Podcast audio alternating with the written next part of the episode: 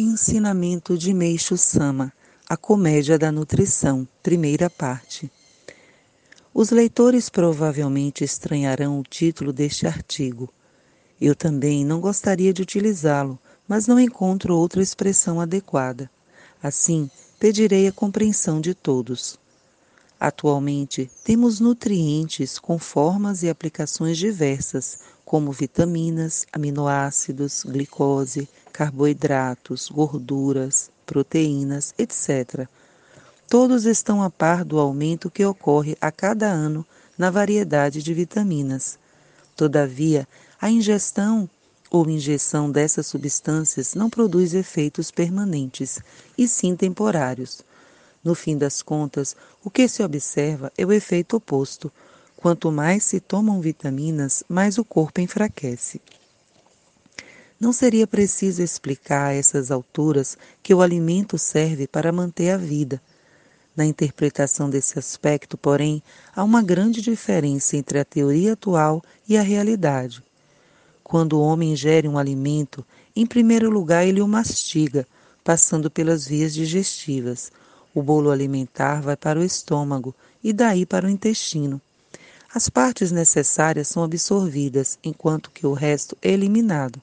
Ao chegar a esse processo, entram em ação diversos órgãos, como o fígado, a vesícula bilar, os rins, o pâncreas e outros, que extraem, produzem e distribuem os nutrientes necessários ao sangue, músculos, ossos, pele, cabelos, dentes, unhas, etc.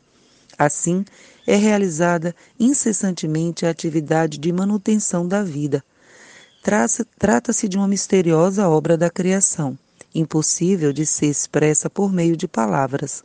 É esse o estado normal da natureza.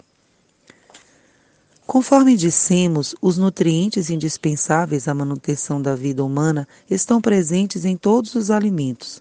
Se há uma grande variedade de alimentos, é porque todos eles são necessários. A quantidade e a preferência variam conforme a pessoa e a hora.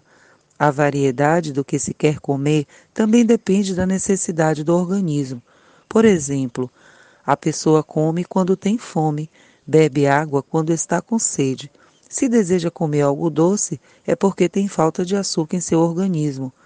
Se lhe apetece algo salgado, é porque tem falta de sal, e assim por diante.